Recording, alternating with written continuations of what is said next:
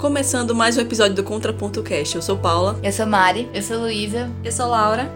E hoje nós vamos conversar sobre o livro Of Mice and Men, né, Ratos e Homens, livro do autor americano John Steinbeck, publicado em 1937. E o livro vai contar a história trágica de dois amigos, George e Lenny, dois trabalhadores rurais na Califórnia durante a Grande Depressão. Bom, a discussão hoje está bem bacana, né, porque nós temos duas pessoas aqui que não entenderam a história. Então eu acho que vai ser muito interessante Eu pra quem... acho. eu não entendi também. É, tá não. ligado? Tudo bem, deixa eu voltar de falar pra eu falar logo o que eu acho. É, porque eu acho que essa conversa aqui vai servir então pra elucidar as ideias e as questões do livro e também pra quem não entendeu também, porque eu vi isso também quando eu comecei a ler, acho que começando aqui com nossas opiniões aqui sem spoilers, né, antes de se aprofundar na, no livro, é, minha experiência com o livro foi assim, eu queria muito ler esse livro porque é um grande clássico americano, os estudantes lá leem no colégio, eu sempre ouvi falar muito bem desse livro e do autor num todo, assim, suas obras, sempre eu ouvi as pessoas falando muito bem, então eu resolvi começar com esse, que é um livro mais curtinho, pra me introduzir então na obra do autor. E a minha edição que eu tenho física, ela só é o texto integral em inglês. Ela não tem nenhum texto adicional nem nada, não explica nada sobre a história. Então quando eu comecei, eu me sentia um pouco perdida, eu não tava entendendo muito bem o que estava acontecendo. Fora que a linguagem, é para quem pelo menos vai ler no original, o autor vai escrever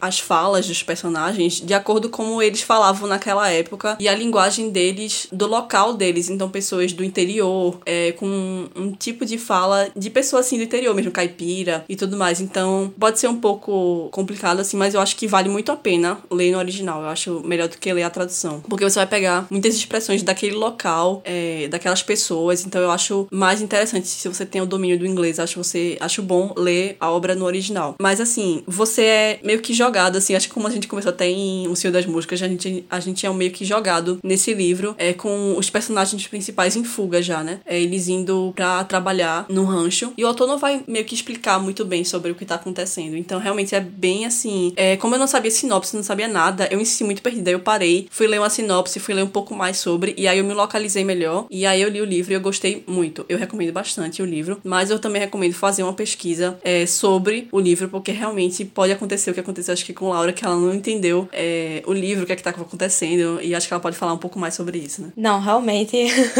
como Paula falou, de Senhor das Moscas, a gente já é jogado e isso é uma coisa que eu tenho muita dificuldade de acompanhar narrativas desse jeito. Só que beleza, eu fui, fui lendo, fui lendo, chegou um momento que acabou e eu fiquei, tá, o que é que eu tiro daqui? Eu realmente eu não entendi o que eu li. Eu, eu também não fiz pesquisa por falta de tempo, mas não entendi nada. Então, é, realmente, eu não tenho nada que tirar desse livro, porque eu não entendi nada. Mas tu não entendeu por causa tipo, da linguagem, então a eu simplesmente não lá, entendi. entendeu? Sabe, assim, ensinamentos ou coisas que você pode tirar de um livro. Eu não entendi a narrativa. Eu realmente não entendi. E é muito raro isso acontecer, mas eu não entendi, minha gente. É, uma das coisas que eu posso apontar como motivo pra isso acontecer é que eu acho que esse livro é muito um produto daquela época. Como eu falei, é um livro que vai se passar durante a Grande Depressão. Eu vou, vou me aprofundar um pouco nessa, nessas questões mais pra frente, mas vai passar muito naquela época, em Salinas, na Califórnia. Um momento muito é, específico dos Estados Unidos, daquela época, daquele local. Então é muito direcionado pra um acontecimento, pra um local. Então, pra gente que tá aqui no Brasil, mas afastado, a gente vai começar a ler o livro e não vai entender muito bem essas nuances do que tá acontecendo, por que eles estão naquela situação, por que eles estão trabalhando de rancho em rancho, é o que é esse trabalho que eles fazem, por que eles estão ali, o que aconteceu com eles. Então, tudo isso, ele já tá no meio daquela situação e quem é americano, quem estudou aquela história, quem estudou aquele período, vai saber, entendeu? Vai ser muito mais fácil pra eles do que a gente entender aquilo. Eu realmente só entendi depois que eu pesquisei. Não, isso eu entendi, mas uma coisinha que eu não entendi foi o negócio dos bichos. Essa obsessão de um dos personagens por bichos, eu não entendi. Isso foi um dos pontos que eu não entendi. Mas assim, a história geral, o negócio fazendo fazenda, isso beleza. Mas foram certos Tá, pontos. certas que- simbologias, beleza. A gente Sim. vai conversar mais na zona de spoiler, então. Luísa, o que é que você achou do livro? Pronto, então, esse foi uma coisa muito engraçada, eu acho que acabou sendo bom, que foi, quando eu comecei a ler o livro, eu não comecei a ler o livro de verdade, eu achei que eu estava lendo o livro, mas eu descobri que eram só anotações. É um audiobook que tem, que ele explica muito a história. Eu não escutei tudo porque eu percebi que não era o livro, e aí eu parei de ouvir. Mas assim, eu peguei o enredo da história todo, eles explicando tudo isso que Paula comentou. Explicaram o nome, falando que vinha de um poema, não sei o que, não sei o que, enfim. Então eu peguei um, um bom background assim da história antes de começar. E aí pra mim foi tranquilo, não senti isso que vocês sentiram, porque eu já sabia do que ia se tratar a história toda. E aí acho que isso me ajudou a ter uma noção melhor de onde eu tava meio que pisando. E aí pronto, eu gostei muito do livro. Eu acho que é bem curtinho e eu gosto de história assim. Eu não nada contra livros grandes, mas eu gosto de história que é tipo objetiva, entendeu? Poxa, é um livro muito pequenininho que faz você pensar muito, sabe? Sem precisar destrinchar milhões de coisas e tal. Acho que ele foi muito cirúrgico assim no que ele queria trazer. E aí foi muito bom, eu adorei, porque justamente foi essa leitura rápida e eu fiquei depois um tempão pensando a respeito. Mas, com relação ao final, assim, eu não sei, eu que senti muito bem. Eu lembro que eu terminei, eu fiquei numa mistura assim, uma, sei lá, uma coisa ao coração apertado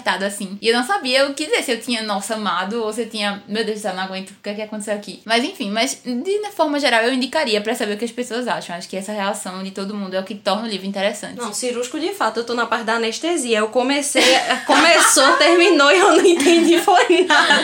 É, eu concordo com tudo que Luísa falou. Minha, minha sensação, acho que foi praticamente a mesma. Essa sensação de coração apertado dá demais, principalmente da metade pro final do livro. E é realmente muito curtinho. São, acho que a minha, a minha edição tem 100 páginas. Eu ia eu e Mari aqui em cara, tipo, a gente não sabe o que é, É, isso. não. Ele é muito direto no que ele quer passar mesmo. Ele tem essa escrita mais direta de é, descreve coisas muito rápido e vai direto mais pra questão da, da fala, dos personagens e tudo mais. E realmente faz você pensar sobre várias coisas. Bora, Mari. Tá, né? Deixa eu tentar resumir tudo que eu tenho pra falar aqui, né? Em um breve momento que vocês vão destrinchar- destrinchar mais depois, né? Primeiro, assim, eu acho que não é porque, ah, não entendi. Eu entendi, eu só não gostei, sabe? Assim, não foi questão de não entender. Porque eu, quando eu fui. é, eu assisti só o filme, né? E assim, eu fiquei na esperança de, ah, talvez tenha sido o filme que não retratou muito bem. Mas segundo Paulo, foi uma, uma adaptação bem fiel. Então eu fiquei meio triste por isso, porque acabei não gostando de toda maneira, né? Quando eu tinha procurado o filme pra assistir, né? Eu tinha aparecido lá, né? Algumas explicações e tudo mais. É, eu li algumas resenhas também, eu li um pouco sobre o livro em si, né? E da história em si. Mas achei, assim, o filme um saco. Eu assistia querendo acabar já. Eu sabia que eu não ia gostar do filme, porque não é algo que, assim, faz muito meu estilo, assim. Mas, é, eu tentei dar uma chance, né? Luísa ficou insistindo tanto que eu, ah, tá bom, vou assistir então. E eu comecei o filme e terminei ele da mesma maneira, que foi sem gostar e de saco cheio. É, sobre a questão do filme, eu indiquei a versão de 1939, que foi a que eu assisti. Tem uma versão de, dos anos 90 também, que é com John Malkovich no papel de Lenny. Eu vi o trailer e eu achei a interpretação dele, assim, não condiz, eu acho, com- com o personagem do Lenny. Eu achei muito. Não sei, eu não gostei, então acabei não assistindo essa versão. E eu optei, então, pela versão de 39 e eu amei. Eu acho que, é, no caso, eu também eu fiquei assim, Mari, eu acho que a Mari não vai gostar muito. Ela é uma pessoa jovem, ela não vai gostar muito desses filmes antigos. É realmente, assim, é um filme antigo, né? Preto e branco. É muito culto pra você, Mari. Não, não é que é culto, é porque, sei lá, É eu acho chato. que. Não, não sei, eu gostei muito. Eu acho que. Eu acho que eu gostei mais porque eu li o livro, entendeu? E é uma adaptação, assim, muito fiel. Não é, obviamente, 100%, nunca é o, o livro inteiro, né? Sem- Não é. Acho que a sensação, a percepção que você tem lendo o livro, ela é muito maior da, das questões, do aprofundamento e tudo mais, mas eu acho que é uma adaptação muito fiel. Sim, eu ia comentar que quando a Mari foi assistir foi muito engraçado, porque a gente botou e ela tava já meio abusada, porque era em preto e branco, né? Aí quando a gente botou não tava saindo som, ela, Luísa, preto e branco e mudo, não vou assistir não, não sei o quê. foi muito engraçado, Porque mas... demorou muito pra começar. Nossa, assim, acho que passou uns 15 minutos assim, era só uma musiquinha e aquelas Foi músicas de filme antigo. Eu, Luiz, é sério isso. Sim, mas o que eu ia falar com relação ao filme, eu assisti o filme com Mari, né? E eu concordo muito com Paula. Na hora que começou, eu não sei, eu até ia comentar isso, porque como eu ouvi o audiobook, eu ouvi e eu fiquei, meu Deus, é igual, tipo, como eu ouvi, sabe? Eu criei toda a mentalidade do George, do Lenny falando de um jeito, e o ator tava fazendo da mesma forma. Eu fiquei, meu Deus, muito verídico. E, mas enfim, eu gostei, né? Tipo, pra um filme preto e branco e tudo mais, achei muito verídico com o livro, mas mesmo assim, eu acho que não passa a ideia do filme, porque, ou do livro, porque eu terminei o filme e eu não, sei lá, não senti da mesma forma que eu senti quando eu terminei o livro, sabe? Eu acho que é bem diferente. Claro, porque ela terminou o filme dormindo, só não, pra eu, deixar eu claro. só um pouquinho, porque eu tava com sono, mas assisti tudo. Mentira, amou tanto o filme que dormiu no meio. Eu não- Foi só um pouquinho, eu tava com sono. Antes de entrar na discussão do livro mais aprofundada, eu vou falar um pouquinho sobre o autor, John Steinbeck, que nasceu em fevereiro de 1902 em Salinas, no estado da Califórnia, que era uma cidade lar de donos de áreas de agricultura. Sua mãe, Olive Hamilton, era uma mulher forte e obstinada e de uma família numerosa irlandesa. É, os irlandeses, como eu expliquei, acho que no episódio de um retrato do artista quando jovem, eles imigraram para os Estados Unidos depois que a plantação de batata da Irlanda acabou e eles passaram por um período de grande fome. É, então, muitos irlandeses acabaram imigrando para os Estados Unidos. Então, a família da mãe de Steinbeck vem dessas pessoas, então. E eles tinham um rancho nos arredores, sabe de onde, Luísa? De Missouri. De King City. De King City, meu Deus, eu vivi essa história, minha gente. Caramba, agora que eu consigo ambientalizar, tudo faz sentido. Luiz agora na cabeça dela. John. George. Nossa, eu consigo claramente ver que na frente da minha casa tinha umas plantações, esse negócio só de mato, não consigo claramente ver. A mãe de John Steinbeck era o que se chamava na época de blue stocking, que era o termo usado por aqueles que consideravam impróprio que as mulheres aspirassem a aprender, é que não era o caso da mãe dele. A mãe de Steinbeck, com 17 anos, já se tornou professora. Ela se casou então com John Ernest Steinbeck, o pai, que era filho de imigrantes alemães. Ele tinha um emprego comum, então era Olive, a mãe de Steinbeck, que era a ambiciosa da família. Ainda muito jovem, por influência dos pais, ele leu livros de autores como Dostoiévski, Milton, Flaubert, George Eliot. Ele era então um grande leitor desde criança. De uma família então de classe baixa, embora não pobre, eles tinham uma casa de estilo vitoriano que era chamada de castelo pelos vizinhos. Ele era o único filho homem, tinha três irmãs e na escola ele era muito tímido. E sua única amiga era sua irmã Mary. Aos nove anos ele ganhou da sua tia Molly um exemplar das lendas de Arthur, o que mudaria sua vida para sempre. Tem até um documentário contando que como ele e a irmã dele Mary ficava se aventurando pelo, pelo campo ao redor da casa e criando histórias de Arthur. É, então aí começou a fluir sua imaginação e segundo seu amigo de infância, ele sempre andava com lápis e anotava tudo que achava de interessante. E já no ensino médio, ele declarou que seria escritor. Ele terminou o curso secundário no Salinas High School em 1919 e no ano seguinte ele ingressou na Universidade de Stanford, exercendo várias profissões nos campos para custear os estudos, mas principalmente para coletar histórias. Durante seis anos, ele saiu e voltou da universidade sem real interesse em ter o diploma e acabou não conseguindo se informar. John Steinbeck adorava histórias. Ele saía, circulava por bares, fazendas, fábricas de açúcar pela Califórnia e pagava para as pessoas contarem suas histórias para ele, contarem suas histórias de vida. E ele também adorava contar histórias. Ele resolveu então lançar-se numa carreira de escritor freelancer em Nova York. E nesse período inicial da sua carreira, ele trabalhou em uma série de bicos como zelador, técnico em laboratório, pedreiro de construção e repórter diário de um periódico nova-iorquino. Ele foi demitido em alguns meses por se envolver demais com as pessoas que ele escrevia sobre e voltou para a Califórnia em 1926, onde escreveu seu primeiro romance, Cup of Gold, publicado no Brasil como Tempos Passados, de 1929. Em 1930 ele se casou com em 1930 ele se casou com Carol Henning, com quem ficou casado até 1941. E ela foi uma figura importantíssima na vida de Steinbeck. Ela foi a responsável por politizar John Steinbeck, que antes era bem antissocialista e Carol chama ele então para participar de reuniões em um clube comunista. Carol Henning tinha suas ideias é, fortes a ponto de se tornarem extremas. Ela era uma radical. Ela tinha vários amigos envolvidos em movimentos trabalhistas, particularmente em trabalhos na fazenda, é, trabalhos rurais, e foi ela então que lhe deu consciência social. Foi ela que o levou para entrevistar essas pessoas, os trabalhadores de Monterey, em uma cidade na Califórnia, que foi palco então para seu outro livro, Cannery Row. E essas estavam se escondendo porque a polícia, é, a lei, estavam atrás deles por fazerem greves. E Steinbeck entrevistou eles por volta de 1935 e publicou Luta Incerta em 1936, inspirado nessas entrevistas. E foi a primeira obra em que ele observou os pobres e os trabalhadores rurais, que seria então a marca em suas obras. Logo em seguida, ele escreveu Of Mice and Men, que publicou no ano seguinte, em 1937, inspirado nas suas experiências pessoais trabalhando em refinarias de açúcar, fazenda de beterrabas e nos ranchos. Ele presenciou uma situação muito parecida com a de Lenny e George no livro. Ele começou então a escrever em janeiro de 1936 e inicialmente era para ser um livro infantil. É, ele começou várias vezes, mas não conseguia finalizar, até o ponto que seu cachorro comeu o manuscrito ele perdeu tudo. Mas ele começou então de novo o livro e terminou em agosto de 1936 e publicou em fevereiro do ano seguinte. Em uma conversa com sua terceira esposa Ellen, é, ela perguntou por que ele não foi para a Europa como Hemingway e Scott Fitzgerald Que eram autores contemporâneos de Steinbeck, né, autor aí de Grant Gatsby, que quem sabe um pouquinho da história sabe que esses autores americanos também é, estavam rodando a Europa, estavam em Paris principalmente, e ele disse então que foi porque ele não tinha dinheiro, mas agora ele agradecia por não ter ido, pois ele ficou em casa e assim pôde escrever sobre seu próprio povo e sua terra. É uma coisa que um dos críticos fala que é, Hemingway ele é muito importante para, para a escrita e para os americanos principalmente por conta da sua escrita. Ele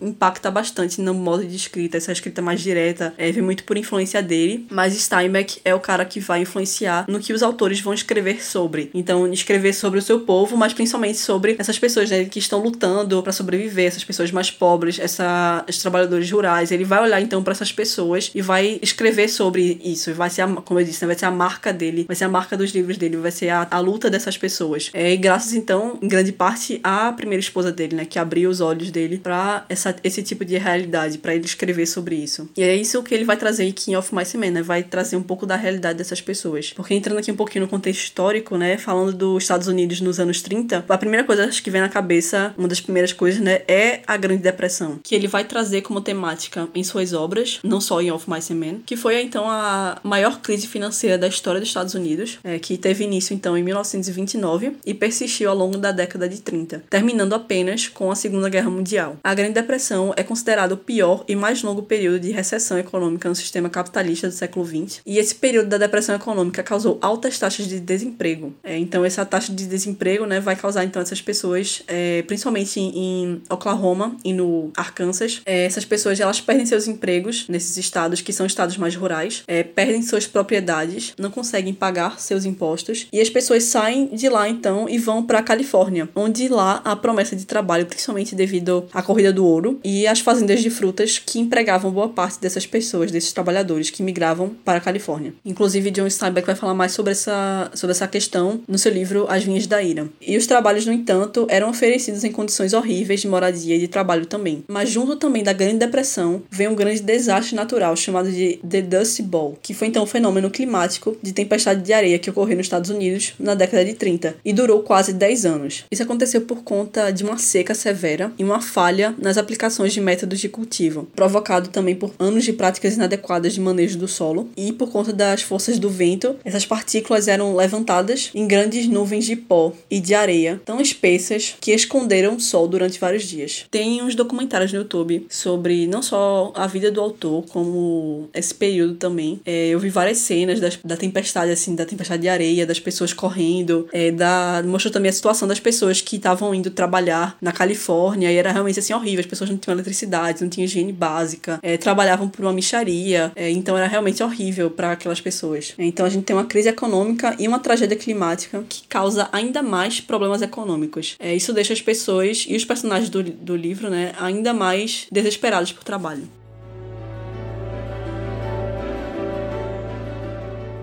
Bom, antes de entrar, então, na discussão do livro, mais alguma curiosidade aqui sobre o livro, sobre a escrita do livro. O primeiro título do livro era Alguma Coisa que Aconteceu. Era, para mim, na minha, na minha opinião. Faz sentido. Pontual.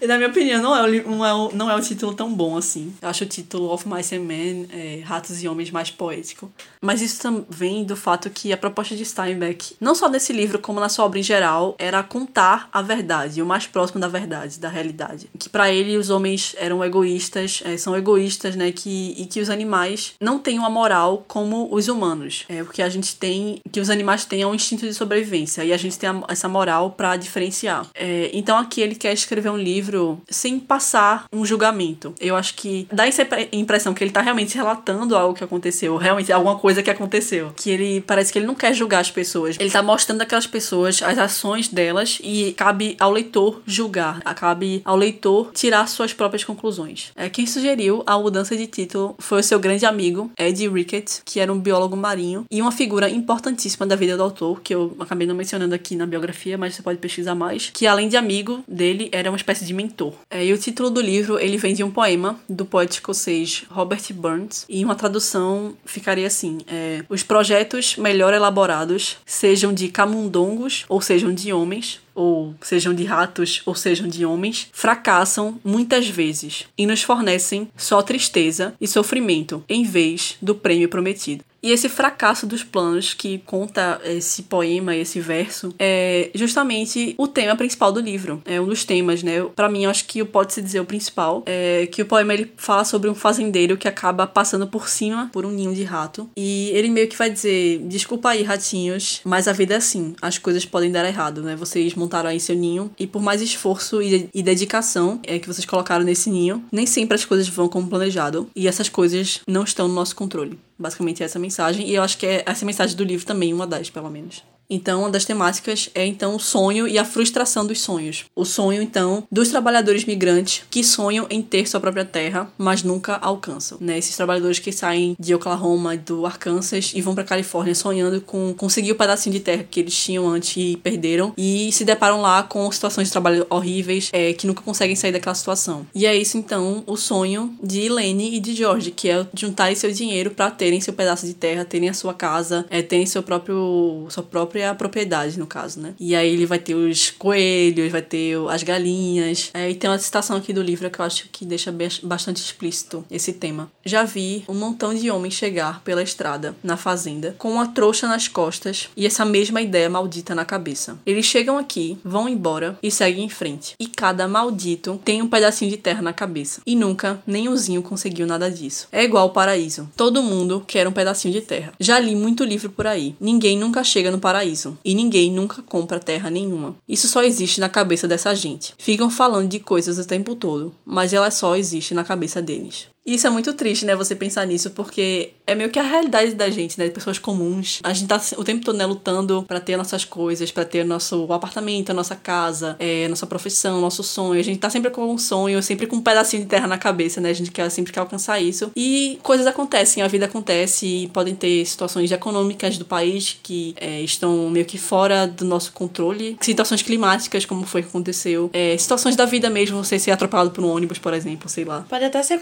comparado com a famosa terra prometida que é os Estados Unidos, que o pessoal sonha em ir para lá para construir tudo, mas às vezes chega lá e é outra coisa completamente diferente. Eu pensei bastante nisso, no sonho americano, né, de você é vou para os Estados Unidos para conseguir isso, isso, aquilo, e não é bem assim, né? Você vai se deparar com situações assim não tão boas, né? Porque assim, as coisas são baratas, beleza, tem um salário mínimo que também é OK, mas aí você enfrenta a saúde que não é nada pública, vem educação que também não é público, então não é. Pública, assim. A ah, faculdade. faculdade. Então, eu tô falando da faculdade. São essas situações que tu enfrenta lá, as adversidades, no caso. Além do preconceito, né? Que é, é constante lá. Eu acho que o motivo de a gente não saber exatamente o que sentir com relação ao livro é muito por isso. Porque não tem um vilão específico. Não tem aquela coisa, ah, minha raiva já tô direcionada nisso aqui. O motivo de ter dado errado é isso. Tipo, esse livro não tem pra onde você direcionar esse motivo de, ah, vou culpar isso aqui por ter dado errado. Não só com relação a isso, dos sonhos deles, mas com outras coisas que acontecem no livro também, que a gente vai falar mais pra frente. É, não são coisas que, que acontecem porque ah, teve um mal maior que fez acontecer. É simplesmente por isso, porque às vezes os planos não vão como a gente espera e não tem o que a gente fazer. E acho que o sentimento que o livro passa é muito esse de, tipo, não, não tinha como é, mudar as coisas assim, sabe? Não tinha como, sei lá, lutar contra algo para que aquilo ali não acontecesse. E aí realmente é isso aí, triste. Dá aquela, aquela raiva do discurso de ah, é só você lutar e que você é, consegue, né? Tem que se é. nisso daí. Ah, é só você ter fé que você consegue. É,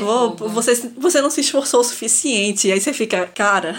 É, Cala a boca. Aí juntando tudo isso e o preconceito que Mário fala, tu pode pegar aquela parte do. Ai, como é o nome? Curly. Não. Não. Do Crooks, né? Isso. Que ele é aquele que, pô, ele tá numa época onde os negros ainda eram ah. escravizados, ainda. Não, não assim, escravizados, mas o, o trabalho era praticamente o mesmo, né? Você não tinha escravidão no papel, mas. Então, é a realidade do trabalho ele recebia é. um certo salário, mas ainda assim era um trabalho escravo que esse povo de roça realmente. E a situação é dele também. A situação dele, assim, socia socialmente falando também, ele era muito isolado, né? Então, onde é que tá aí a abolição da escravidão? Se ele continua isolado, sendo tratado como escravo, né? Tem até uma coisa que ele fala, uma história que ele conta que quando ele era criança, que ele vivia num sítio e as crianças brincavam o tempo todo com ele, mas na verdade brincavam porque ele, eles eram a, a única família negra daquela área, então era uma coisa inusitada. É outra coisa que, pronto, foi um ponto que me chocou muito. Foi essa situação do Crux, porque eu gostei. Foi um dos poucos personagens ali, só foram dois personagens que eu gostei. E falava também que ele. O cano de escape dele, da vida que ele levava, era a leitura. Então foi outra coisa que não me identifiquei, mas eu acabei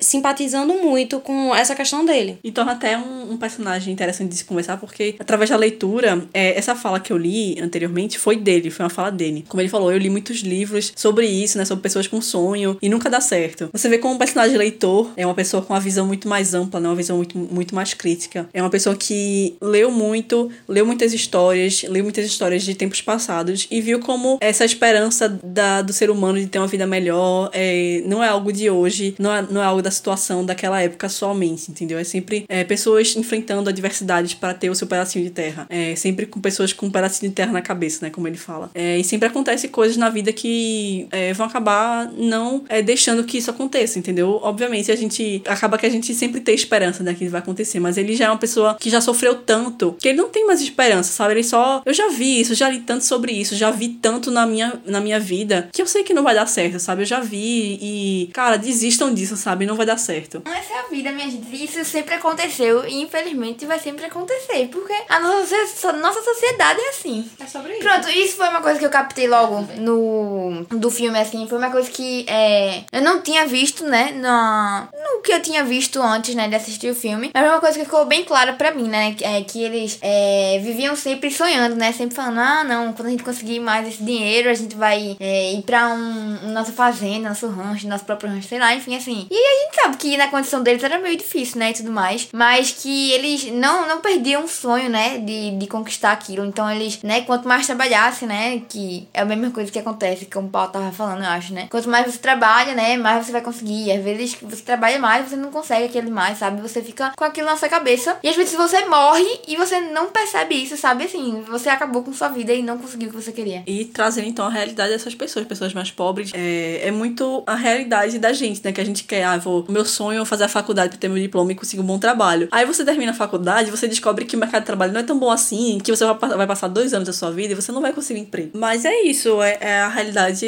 é muito dura. Se você parar pra pensar, é muito desmotivador. Mas só que acho que, não sei se é esperança ou se é instinto de sobrevivência, eu não sei o que é, porque quando a gente tá vivo, a gente ainda quer tentar fazer algo. Então é muito ruim pensar, muito triste pensar que o mundo tem tantas possibilidades, mas que essas possibilidades não se abrem para todas as pessoas. Para a maioria das pessoas, para se falar, é um grupo seleto de pessoas que tem todas essas portas abertas e elas vão se fechando a partir de que você vai descendo da pirâmide social, essas portas vão se fechando e vai ficando mais difícil. Só quem, e só quem vive sabe o que é.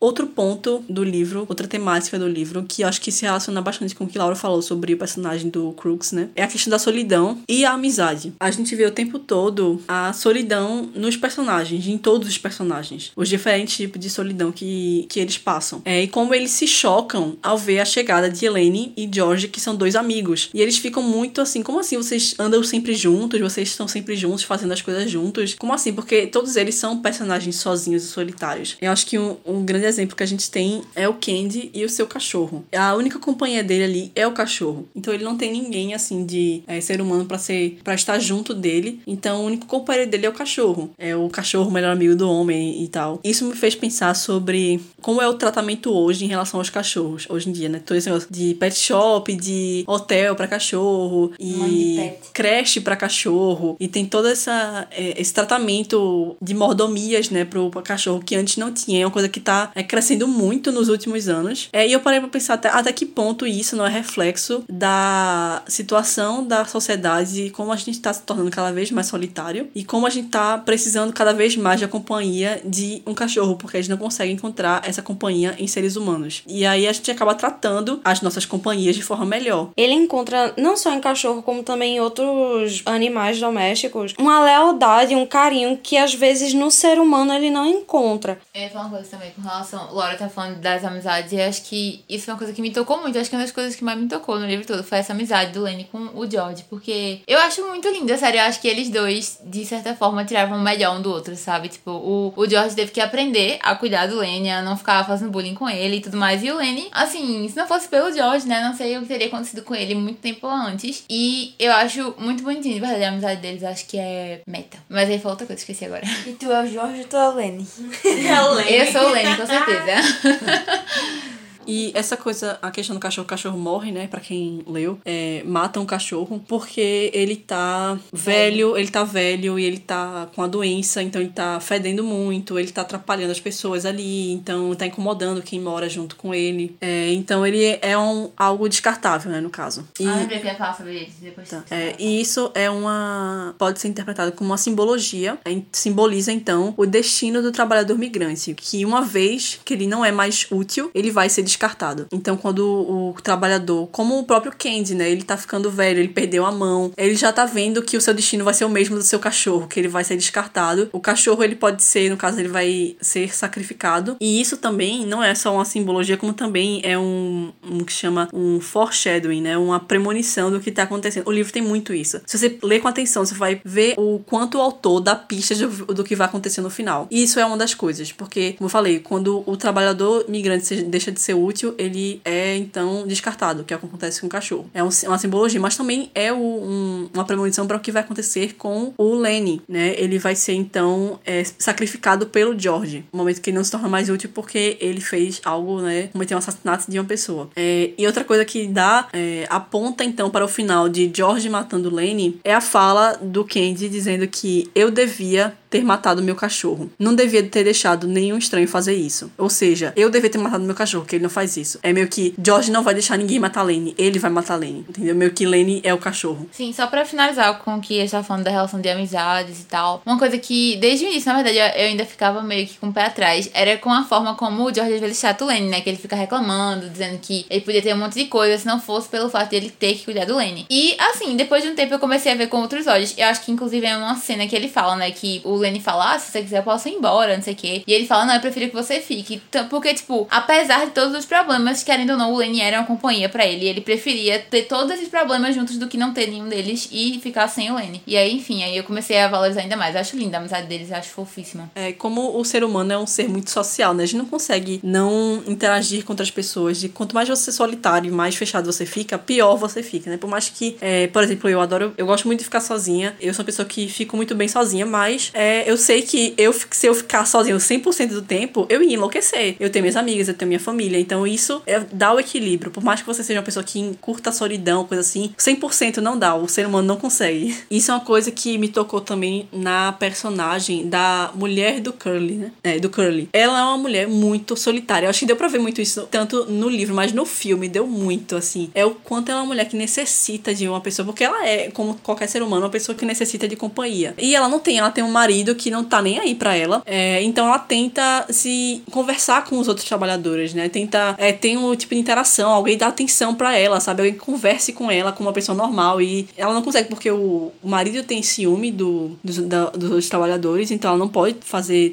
conversar com eles. E ninguém em casa conversa com ela, porque o sogro também é um, um bruto que não diz uma palavra. E o marido é aquela pessoa, né? Que a gente conhece, um estúpido que não- também não é uma companhia. Então ela tá naquele estado de, de loucura, assim. Ela, meu Deus, eu preciso. Ela, ela fala várias vezes: eu preciso conversar com alguém, eu preciso de uma companhia. Ela tem o sonho de ser atriz, ela quer ter a atenção de todos, mas ela ao mesmo tempo também tá desesperada por um contato humano, né? Conversar com alguém. Ela é muito solitária. Mas falando um pouquinho mais sobre é, simbologia, essas coisas assim do livro, é uma que quando eu vi, eu fiquei, caramba, velho, que genial. É uma cena que eles estão jogando cartas quando eles vão matar o cachorro, né? Então eles estão lá no- jogando cartas, um dos caras vai matar o cachorro. Antes de matar o cachorro, eles estão jogando paciência, que em inglês é solitaire, é solitário. Ou seja, um jogo pra se jogar sozinho, pra você estar solitário. E depois da morte do cachorro, eles mudam para Euchre, que é um jogo muito comum na, no- nos Estados Unidos na, na Inglaterra, em países de língua inglesa, que é um jogo social jogado com várias pessoas. Né? Então eles passam de solitários para sociais com a morte do cachorro. Né? Ou seja, o cachorro estava impedindo que eles socializassem. E aí, quando a partir do momento que tem que o cachorro morre, eles socializam. Eles se livram então da bagagem do cachorro, né? Que fedia, não servia para nada, é, e mantinha o Kenzie ocupado, sobrecarregado para cuidar dele. E o George, ele tem essa o papel de protetor de Lane, né? Como a Luísa falou. É, ele é quase uma relação de homem e cachorro. E outro detalhe, então, é que quando Lane volta pra cena, quando eles vão matar o cachorro, Lane não tá na cena, né? Ele tá lá no,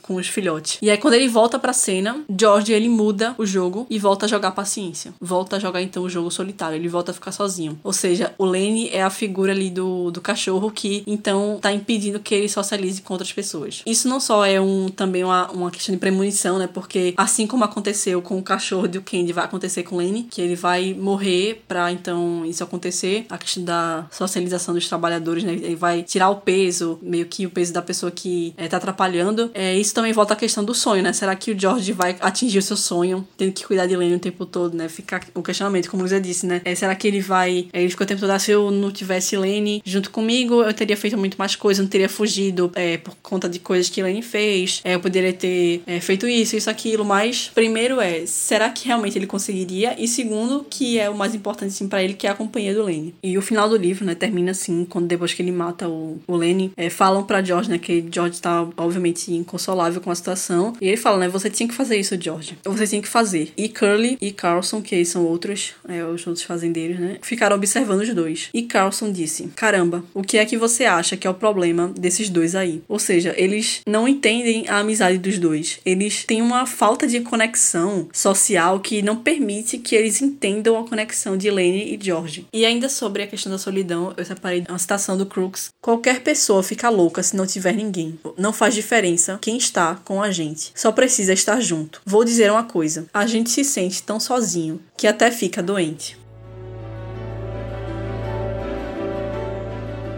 Uma coisa que eu comentei com Paula sobre o final, eu acho que. Porque assim, eu não sabia definir o que eu estava sentindo. E foi muito o que eu senti quando eu li Frankenstein também. Eu sinto que, sei lá, é, tem muito isso também de não ter um vilão específico, porque eu não considero a criatura como um vilão. E da mesma forma foi com o George, sabe? Inclusive o final, depois que eu terminei de ler, eu vi muita gente comentando, né, que algumas pessoas consideram como traição que ele fez, outras pessoas consideram que na verdade ele salvou o Lenny. E, e foi muito esse sentimento que eu tive de que, assim, não tinha um vilão, aquilo não era como se fosse certo ou errado. Foi simplesmente o que aconteceu. E enfim, eu comparei muito, eu senti muito um, um, sentimento muito familiar com o que eu senti quando eu li Frankenstein. É verdade, também me lembrou um pouco assim, e quando Luísa falou, eu fiquei, realmente, é isso mesmo. E sobre essa questão de ser certo ou não que ele fez, eu também pensei bastante sobre isso, e passando e parando para pensar sobre a situação do cachorro como símbolo para o que vai acontecer com o Lenny, é, a gente vê como as pessoas iam sacrificar o cachorro de qualquer forma. O Kenzie, ele fala, eu não devia ter deixado as outras pessoas fazerem isso, porque o cachorro é meu, eu devia ter feito isso. É, então, é meio que o, na situação com o Lenny é meio que a mesma lógica, sabe? Eu não deve, não o, o amigo é meu e aquela situação ali não tinha saída. As pessoas iam matar o Lenny se ele não matasse o Lenny, as pessoas iam matar, porque ele matou a esposa do Curly. Então o Curly tava louco, ele ia matar o Lenny. Então ele não ia deixar que outras pessoas chegassem e matassem um amigo dele, entendeu? Eu vou sacrificar ele para meio que salvar ele, entendeu? Acho que talvez se Curly tivesse pego junto com as outras pessoas, teria acontecido pior, sabe? Sei lá, tortura coisa assim, ou seria algo assim bem mais terrível. Então ele dá lá um tiro na cabeça dele, né? Que é pra meio que acabar logo com isso tudo. Ai, bem triste também. O que, é que você acha sobre isso? eu achei. Eu falei, quando eu terminei eu perguntei, Mari, mas se fosse você teria feito a mesma coisa pra instigar ela a pensar. Luísa sempre vem com essas perguntas assim, né? Nesses livros. Ela... É. Luísa tava um dia desses perguntando assim, ela do nada em casa, ela. Mari, se tu fosse lá o. Eu fiz essa pergunta, foi o que eu perguntei no de Frankenstein, inclusive, que eu perguntei foi. se você fosse o E aí eu nem. É, eu respondi ela depois que eu não sei mais o que eu faria. E eu acho que também não faria, é, assim, não sei o que eu faria no caso, né? Nessa situação. Assim, mas pelo meu ponto de vista, né? Eu acho que foi um ato de misericórdia, né? Que o, o George teve, né? Porque, como o Paulo tava falando, poderia ter acabado de mil maneiras piores possíveis, né? Então, é, ele deu a chance, né, pro amigo dele de morrer de uma forma rápida, né? Porque, como o Paulo falou também, era inevitável. Então, é, ele tentou fazer da melhor forma possível, né? De até é, enrolar um pouco ele, né? Entreter um pouco ele para que ele é, conseguisse ver alguma coisa bonita, né? Antes de morrer, né? E, e, de imaginar um cenário perfeito na cabeça dele. E de, eu acho que de principalmente ter, morrer com esperança né, de que eles iam alcançar aquilo que eles tanto sonhavam, né? É, até acho que eu vi que aquele lago ali, aquela, aquele cenário era uma simbologia também para o paraíso, né? Então aquele é, se acontecer algo de ruim, vá para aquele lugar, né? Então é o último lugar ali, ele vai ter, ter uma visão do paraíso e vai morrer ali, entendeu? Esse final, eu tive um certo problema lendo, porque vocês estavam falando isso daí de o que que eu faria no lugar. Provavelmente eu teria a mesma a mesma atitude que o George teve com o Lenny. Porque, digamos assim, ele começou, ele foi progredindo. Começou com ratos, aí depois foi para animais um pouco maior, depois foi para cachorro, aí foi para a mulher, sabe, sei lá, aonde ele ia parar. Então, foi melhor ter parado ali. Foi chocante, mas eu gostei do final, sabem? Eu, eu acabei gostando. Minha conclusão, depois disso aqui, foi que eu acabei gostando, minha gente. depois da conversa toda, você acabou gostando. É isso.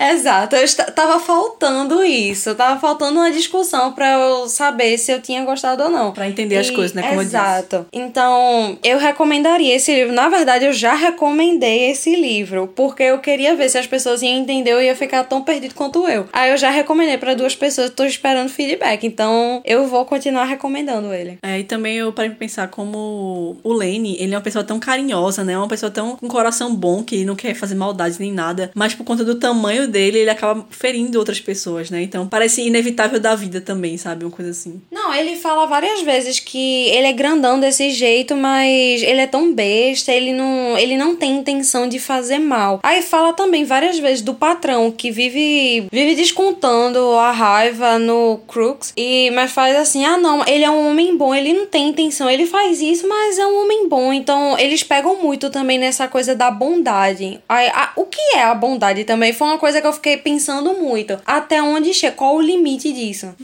Não, mas é verdade. É, são certas coisinhas que faz você pensar em, sei lá, coisas, ações mínimas que você tem no dia a dia. Uma dessas é isso, até onde eu sou bondosa, até onde eu tô fazendo realmente mal a alguém. Isso foi uma coisa que eu fiquei pensando muito com relação a isso que eu perguntei a Mari, né, de se ela reagiria da mesma forma. Meu primeiro pensamento foi, tipo, não mataria, não teria coragem de conseguir matar, sabe? E eu ainda fiquei, eu pensei muito sobre isso mesmo, eu fiquei, teria dado um jeito dele fugir e tal, só que aí entra esse ponto de Laura, beleza, eles iam fugir e ia voltar pro início do livro, que era eles fugindo pra encontrar um novo lugar, ia acontecer tudo de novo, sabe? Então, tipo, até que ponto é que o George ia continuar fazendo isso, sabe? Até que ponto ele ia, ia ser inevitável, assim, sabe? Enfim. Exatamente. E aí, aí eu fiquei pensando muito nisso. Por isso que eu fiquei tão, tipo, nada assim, meu Deus, não teria saída. Mas eu não sei se teria coragem, não. Comentem aí no Instagram, digam pra gente o que vocês teriam feito no lugar do George. Diz muito sobre a pessoa, se você quiser saber. Se mandar ela ler e dizer, tu teria feito o quê? Diz muito sobre a pessoa, meu Deus.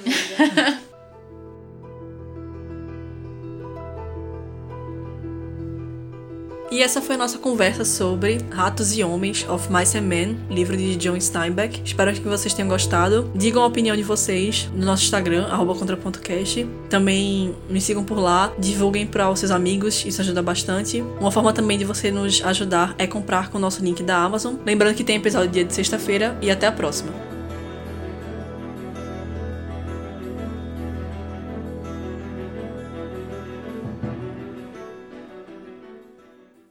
A rir, não, Vai se tratar. tá tocando aquela música. É. Se eu fosse você, eu não comemorar. Em algum lugar aí. não tô estando, não. Que música é essa? Oh, Vai saber. Vai se tratar, garota. É música TikTok. Você nunca viu? Tua mãe tá assistindo. Ela tá vendo uma mulher lá, de cabelo É. pintado lá fora. É. Assim. Do nada, do manejo alternativa. É, pois é. Vai se tratar. Meu Deus. ai, ai. Fica na sua cabeça. Como o Paulo falou o negócio senhor, senhor do. Eu ia falar senhor dos ana- dos anéis, ó. Calma. Pera aí. Calma. Experiência própria. É, opa. Vai se tratar. Tá, garota.